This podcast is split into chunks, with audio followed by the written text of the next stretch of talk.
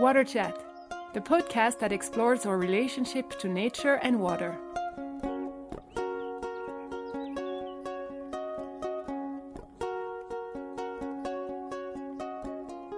My next English speaking guest, Rebecca, is the founder of Plastic Free July, an initiative that started locally and humbly a few years back in Australia and has since become a global movement with an enthusiastic following. I met Rebecca while I was still living in London. I was discovering for myself the importance of living plastic free.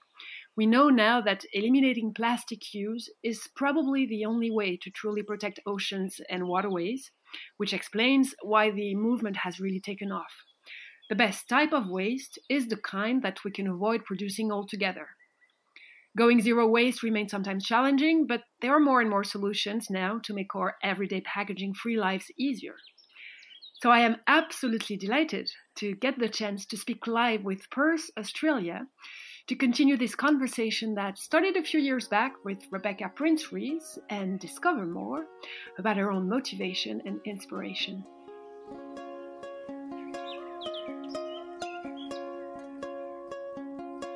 You are the founder, Rebecca, of Plastic Free July. Can you tell us more about this um, grassroots movement that you've created and that has become global now? Yeah, so Plastic Free July, I call it an accidental campaign because I never set out to start a movement. So when I started this back in in June in 2011, I all I did was I set out to change my own behavior and it was a very impulsive decision.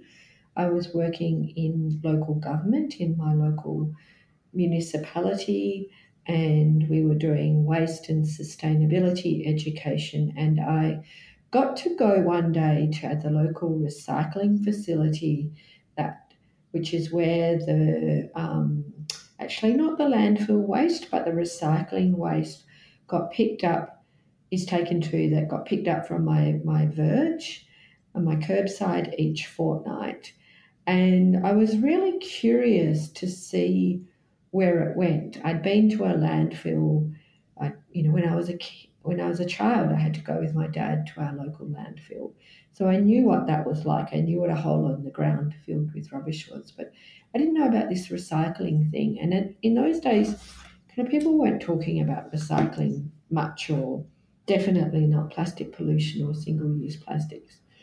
So I went to this facility, and it's where they, where we in um, in my city, we put all of our recycling into one bin. It's called commingled recycling, and, and then in this facility, they sort it into the different material types, so into paper, plastic, metal, and glass, and then the different types of plastic. And I was quite shocked by two things. Firstly, by how much waste we produced. And then, secondly, how complex it was for them to deal with it. Um, it's a mixture at this particular facility, and they all vary of manual and mechanical. So there was machinery separating it, and then there were people as like handling my waste on a conveyor belt, and sometimes some of them would be picking off a certain kind of plastic or getting rid of contamination that when people had put the wrong thing in the bin. And I just never thought about what it, you know, we, we talk about throwing things away, and I never thought about what happened. All I thought about was, oh, am I buying this packaging and it's got the recycling symbol on it? Um, and then I felt fine. And that night after dinner, when I went to put out my recycling, I suddenly I, I knew where it was going to go and I could picture it and picture this complex journey that this material was going to go on. And I suddenly realized the best, and I used to think if I fill up my recycling bin each fortnight, I kind of felt like I was saving the planet. And it's it's not that recycling is not important, but I suddenly realized the more I can do to reduce my waste, the more of an impact I can have. And so I just impulsively decided that the following month, which just happened to be July, I was going to try and do better. And I was going to particularly going to try and reduce my plastic waste. And of course, it's almost impossible to avoid any plastic. So I was just going to try and avoid single use plastic just for a month. And so that was back in 2011. I asked my two colleagues from work and we invited our volunteers and we just gave it a go. It was really informal. As I said, no one was talking about this then. So we just um, shared our ideas. We helped each other remember to take our reusable bags and water bottles and say no to unnecessary plastic like straws and look for shops and opportunities to buy our food without plastic packaging.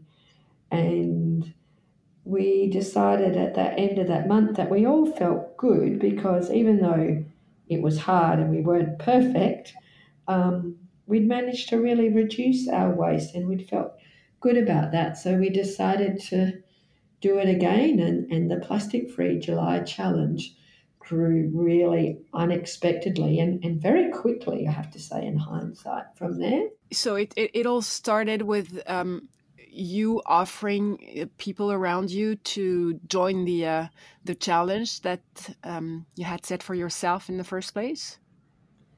Yeah, well, look, it didn't even had a name, to be honest. When I first started, it was, "I'm doing this, and then you know, I'm going to do this, and I'm going to try it next month. Who wants to join me?"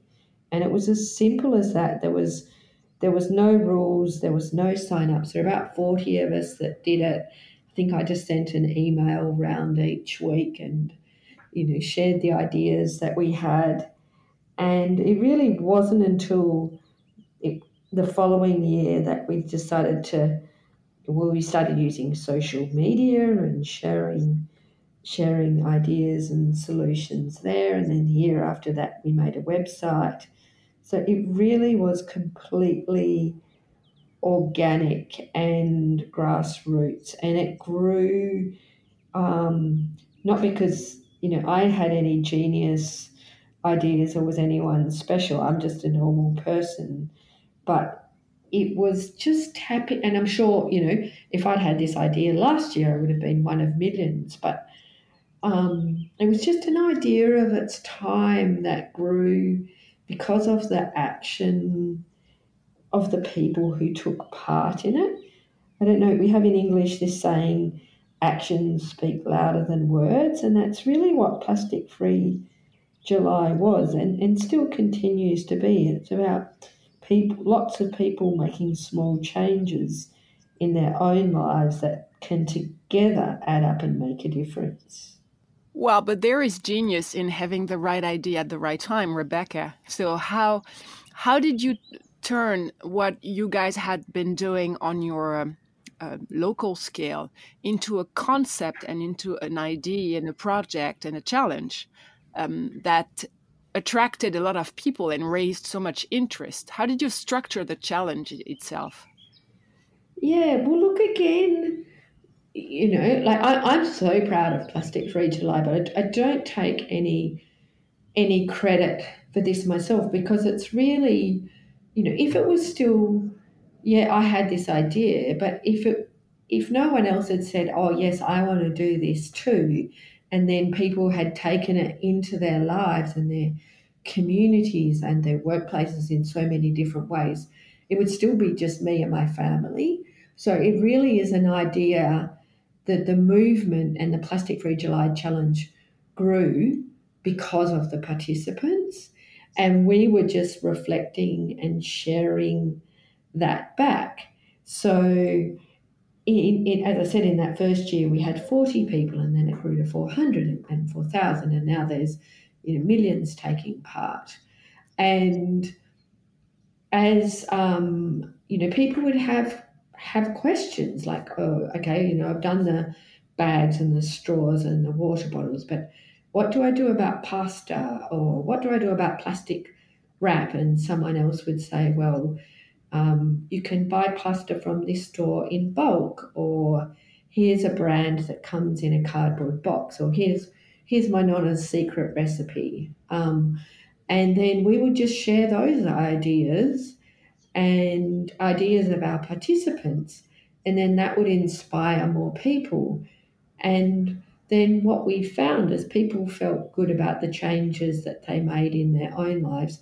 They would start to notice more plastic around them and they would see it in their children's school or their workplace in the office um, or in their community group. And then they would start to uh, introduce the challenge there, and um, students and teachers became involved, and workplaces would have a plastic free morning tea to have a conversation about and invite other people to take part in a positive way, or a workplace might change their procurement, their ordering of their stationery because they realised all their stationery came wrapped in plastic. And then as, as, as people started to do more things, then we shared those and it inspired others. And, you know, what I didn't know at the time, and, it, and, and it's taken me a whole book to writing a whole book to learn and understand this, is what we do is actually at the heart of best practice for behaviour change. So there's this whole field of behavioural science based on behavioural insights and how do you motivate people to make change. And what I've learned is that it works best when you align people's actions to their values. And we the best way to do this is not through blaming and shaming and not through talking about problems, right? So um, eh, you know, as an environmental activist and educator myself, and I've got a science degree, I really want to talk about the problem, right? I want to talk about plastic pollution and how bad it is for wildlife and and the waste issue, etc. But what we know, what I now know about how to make change, is that it's not through telling, giving people facts and information and appealing to their to their minds. It's actually about showing them what to do with a value that they're concerned about. So when we do research, it shows that a very high percentage of people, the majority of people, so 90% of people worldwide on average, are concerned about plastics ending up in our environment and harming our wildlife. But 90% of the people in the world aren't uh, aligning, their actions aren't aligned with their behavior. And so it's really easy to think, well, if you're not doing what, you know, putting this in inverted commas, if you're not doing the right thing, if you're using a plastic bag and a straw and buying stuff like it's in plastic, it's because you don't care. That's not true. So like no one sees an image. Of, well, I've yet to meet anyone who can look at an image of a turtle with a straw up its nose or a seabird tangled tangled in a plastic bag and say, "Yeah, I'm okay with that." Everyone wants a clean environment, but we're not always making that connection.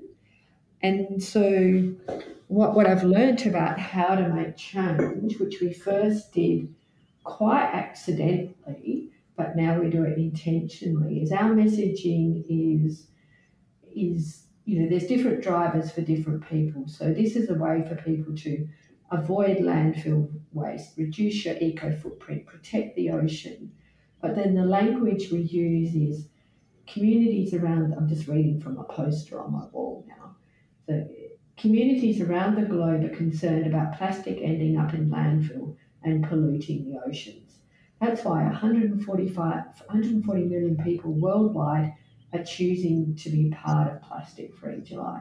So it's framing the problem. And then we say, Will you join the challenge? Please join our effort to help the environment. Choose to refuse single use plastic. And then it goes into this list of here's what you can do about it, right? So it's not it's not threatening, it's inclusive, it's saying, hey, people like you are concerned about this and we're taking action. Will you join in? So it's really speaking to our human nature. And I've, you know, in, in over the, the 11 years that I've been now talking to people about plastic free July from sitting in sitting in classrooms to sitting in corporate boardrooms you um, I always find that when it, we frame it this way, and I share, here's some ideas that I've learned to reduce my plastic, my single use of single use plastic, and here's some ideas of what the community is doing, that everyone will always say, oh yeah, I want to do that too, and I care about this, and it's always different things, and and we don't focus on perfection, but we focus on just choosing one thing and doing something and and that's empowering and inspiring for people. Yeah, it's extremely solution oriented, right? Which is refreshing. Were you surprised by how big your um your movement grew and how fast it grew globally? I mean, outside Australia, especially. Oh yeah, look, uh, no one was more surprised than me. Um, you know, I, we started to get a hint when we, in that second year, when we started using social media. And, you know, I hadn't actually used social media myself really until then. Um, and as we started to share things, like I remember an early post that I had done, my local farmers market was getting rid of um, um, plastic bags. And we'd been using plastic bags to line our rubbish bin. And, and my husband and I talked about it and what were we going to do. And we'd seen um, other people in the community who'd um, taken some, we still had a local community newspaper, and they'd used some, some of those sheets of paper, newspaper to line their bins.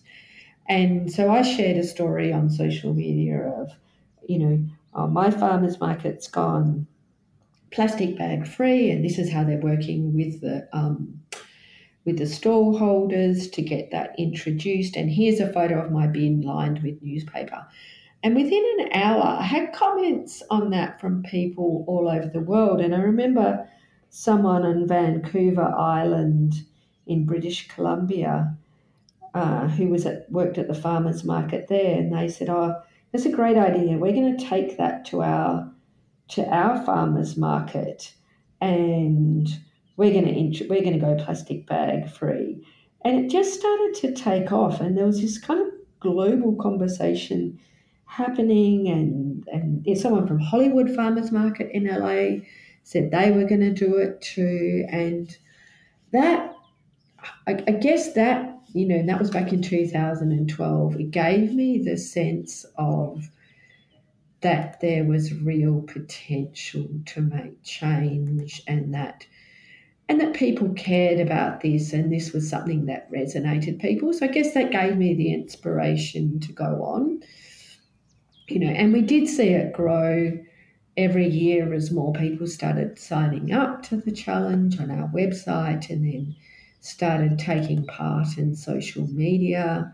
Um, but we really didn't know quite how big it was until 2018 when we first became a not for profit. And we had, courtesy of Ipsos, a, a global research company, they did a global survey for us. And so they asked people in 28 countries around the world had they heard of Plastic Free July, and if they said yes, they were asked did they participate. And look, if if and the, it was over 20,000 people in this survey. And look, if 1% of people surveyed worldwide had said, I had heard of Plastic Free July, I would have been shocked. Like we, we have no had and we still don't have any marketing budget. We don't do any advertising. It's word of mouth, it's online, it's social media, and it's it's through our participants. And when we got the survey results back, 29% of people surveyed worldwide said they were aware of it. And of that 29%, 45% took part. This and that That's huge. That was 120 million people. And I was like, how does this, how did this idea become so big? How do so many people know about this when we haven't even ever advertised? And from you, you've been um, um, doing a lot of public speaking all around the world. You've been traveling a lot, which um, got me the chance to meet you physically. What is the most striking or surprising thing or experience that you can recall from uh, touring the world with Plastic Free July? Thing that you've witnessed or people that you've encountered? Oh, there's so many things. That's quite hard to answer. Look, I, I guess I had to say so when I met you was in 2016 and I was on my Churchill fellowship and I guess for me the most and, and I think my answer is two in two parts here. Um, how many people were working on this issue? So, how many people and, and organizations care about this issue. And the second part of that is how how many ways and how many different ways that they're working on it. Um, you know, there's there's definitely no one single silver bullet to this this problem. It's going to take a lot of solutions, and it, and it and it's going to take all of us. And for me, it was learning how how and that, I mean that's just grown even more incredibly over the last uh, five years since we met. Um, to be even a much much bigger of issue of concern and, and, and area for people to take action.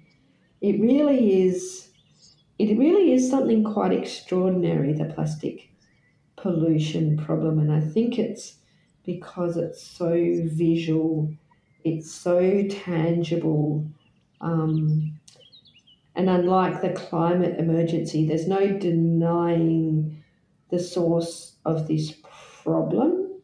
It's it's our plastic and we can relate to it because we all encounter this material in our daily lives.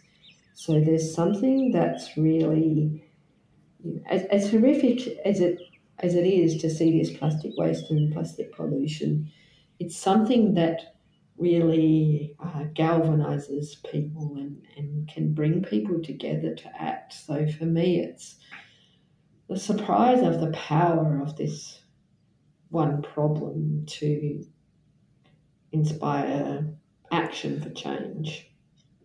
But have you maybe witnessed places or countries or populations that have, um, I don't know, a stronger connection or a stronger commitment than others?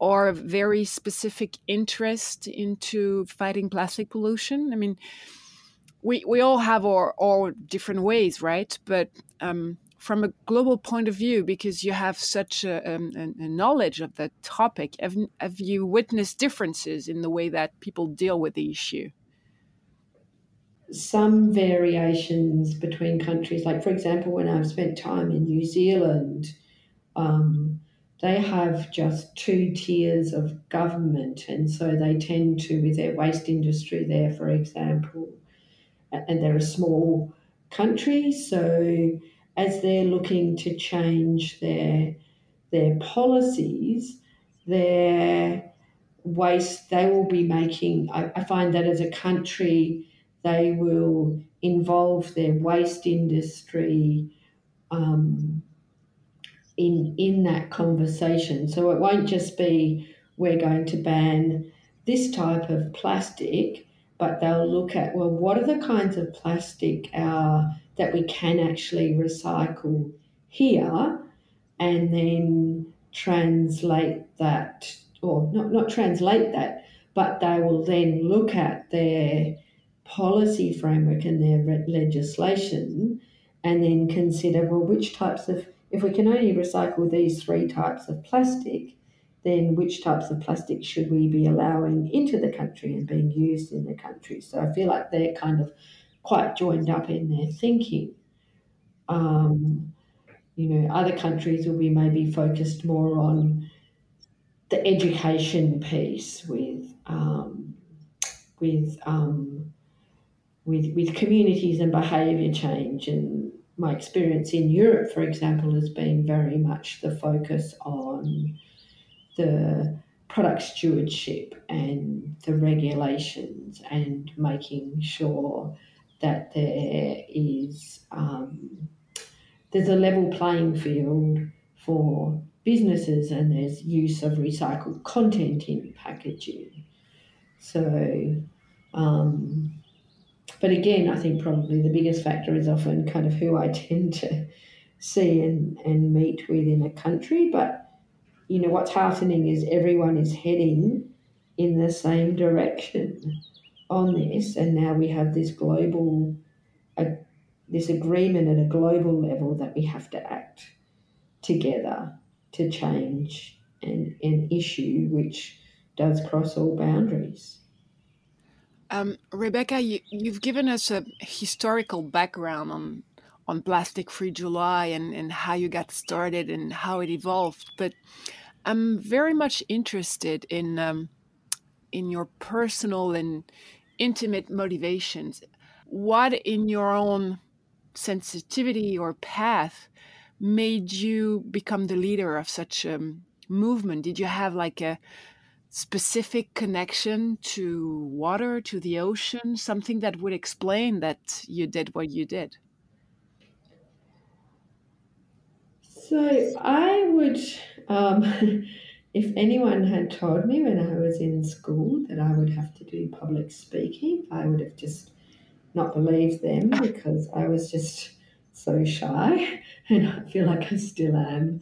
Um, for me, it was, you know, I grew up in a family that was very concerned about social justice issues. Um, we uh, spent a lot of time growing up in the country. We didn't have a lot of money, but my parents and, and my mum in particular, I think, you know, she was just always looking out for other people and for the environment. And so we grew up with a mentality of caring for community and not, not just a mentality, but in very practical ways of being um, being part of our community and taking care of others and the, the environment. Um, my father was a refugee, uh, and my mother had moved from from England to Australia. So it,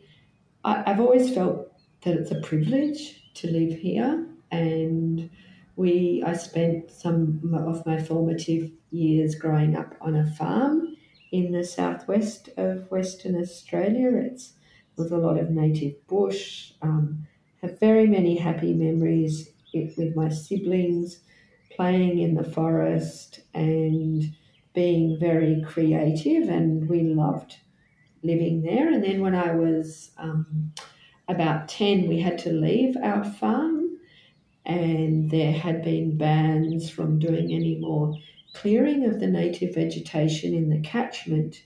And what was happening was due to over clearing, there was rising the uh, saline levels, so salinity levels in the local rivers were rising because of the clearing and salt flowing into the rivers.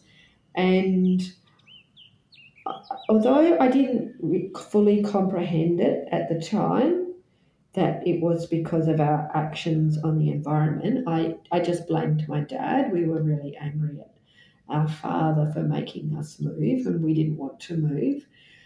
But I think for me, it planted a seed of deep, not, not just knowledge, but deep um, understanding that the choices that we make and the things that we do affects the environment around us. And there's a fundamental connection between people and and planet. And I've never I, I, I think when I um, you know, fast forward the clock a few decades, and I studied environmental. Uh, I studied botany and geography when I was at university, and then I worked in environmental management with a few different agencies, and I was just always curious. You know, I didn't want to be a scientist because I just didn't want to be in a lab. I love nature, but I wanted to. I liked working with people, and then I ended up working in waste, which is strangely um, compelling and somewhat addictive. Um, and and I think for me it was that when I went that day to that recycling facility and I saw my, where my waste went, I, I was motivated by nothing more than that's my waste. I'm not okay with what's happening and I have to, to do something about it. And there was no thought of a, a, a challenge of changing the narrative, bringing awareness on this issue, getting people to take action. It was just, I've got to do something differently here. Um, and I do now, you know, and I explored this when I wrote the book about this, the story of Plastic Free July and why I think it, it, it matters. Um, it was really only until I, when I wrote that book that I really kind of was able to put that the thread of that story together. Did you grow up with a specific connection to water, to the oceans? Yeah, I've noticed it myself. Um, you know, I'm very fortunate. I have got to spend some time on the ocean and been on a, a, um, a marine debris research expedition and sailed for weeks at a time. So I, I love that. That now it certainly wasn't my certainly wasn't my um, my motivator in this issue, and that's why I loved when I met you in London. And remember, you were doing that um, the cleanup in the canal on the single on the um on the I want to say single use plastics on the SUPs on the paddle boards, and I, I just remember thinking, oh, this is great. I loved it. That contrast with all these people going to work in their suits and then this cleanup effort happening right along at the same time. And I think, you know, you were talking before about this the way that different people in different countries are engaging in this issue. You know, here in Australia, it's you know most people live on the fringes um, of our island continent, live by the beach, but you know the majority of the world don't live by the beach. So for us, uh, that's really important to understand and appreciate and respect that as we're communicating our messaging and providing tools and resources to people to get that this is so much more than an oceans issue.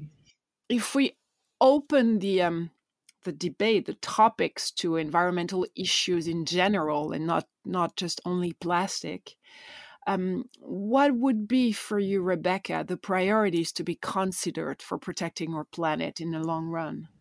For me, I'm. I feel that I don't think that plastic pollution is the biggest challenge facing our planet. I think it's definitely the climate emergency.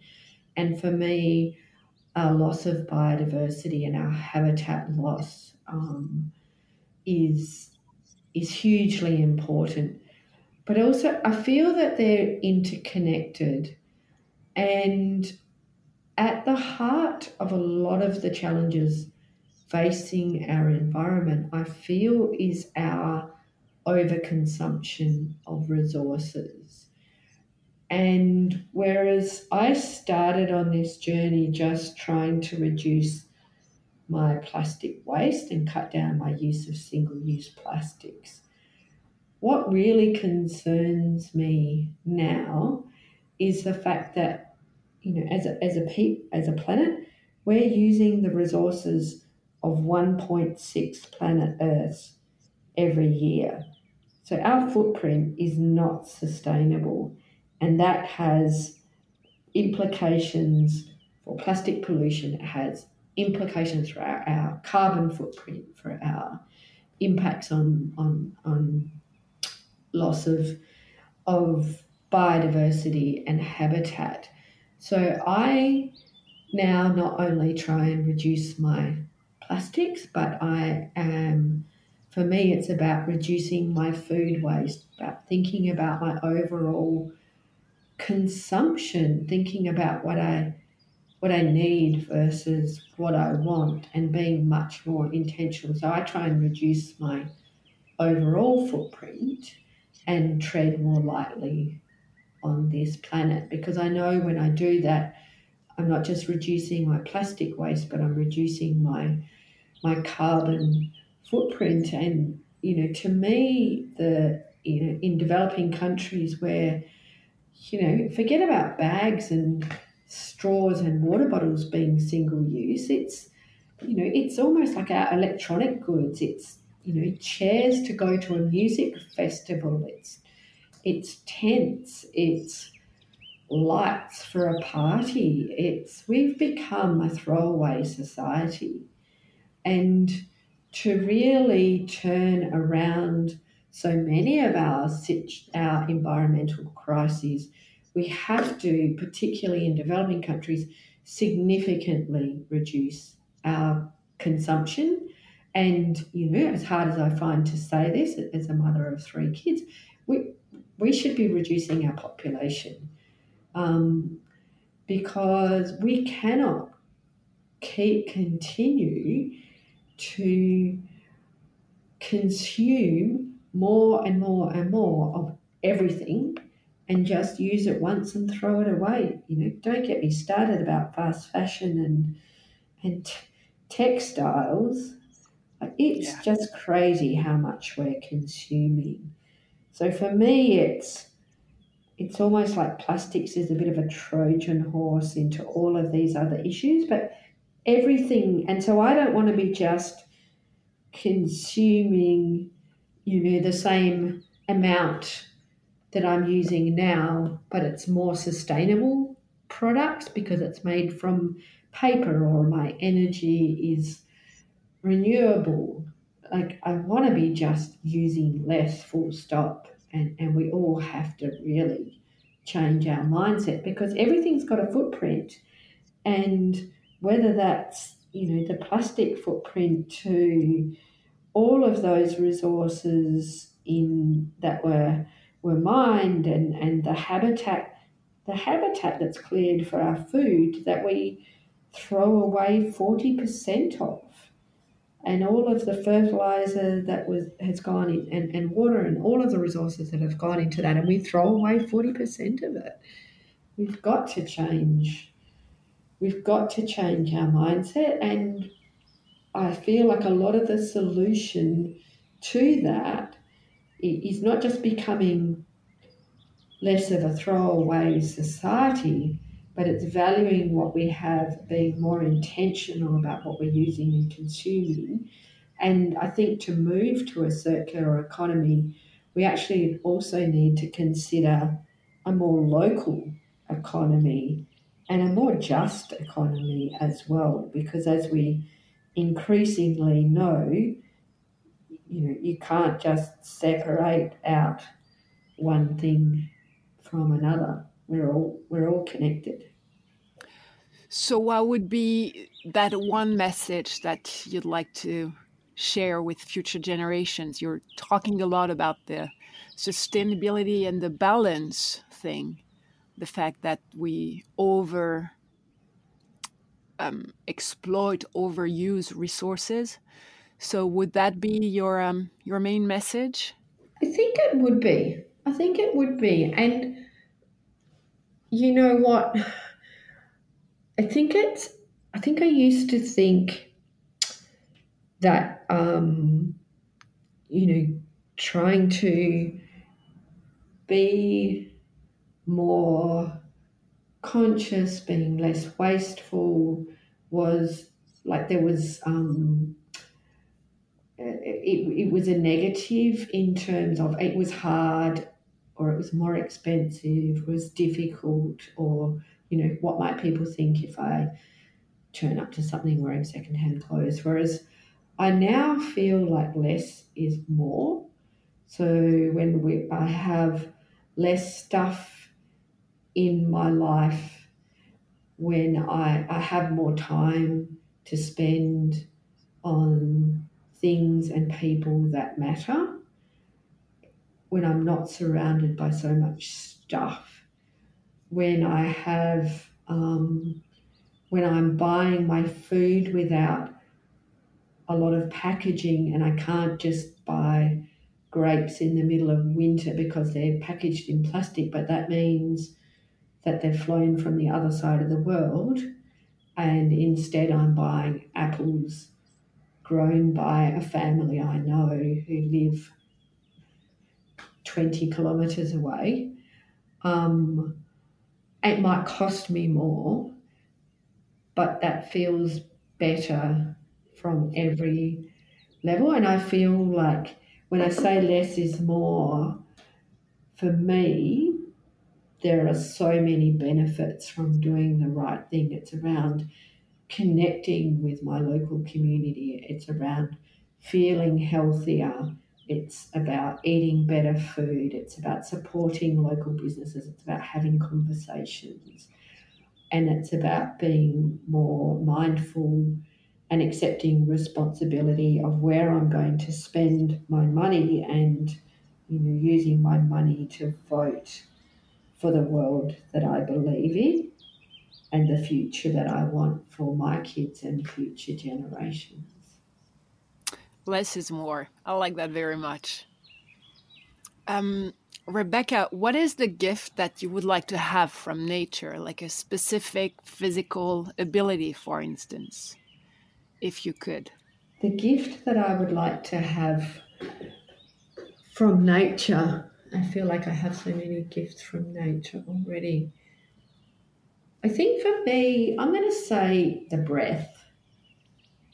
You know, from nature, we know that, um, you know, every, every, I think it's every second breath that you take you know, comes from plankton from the oceans.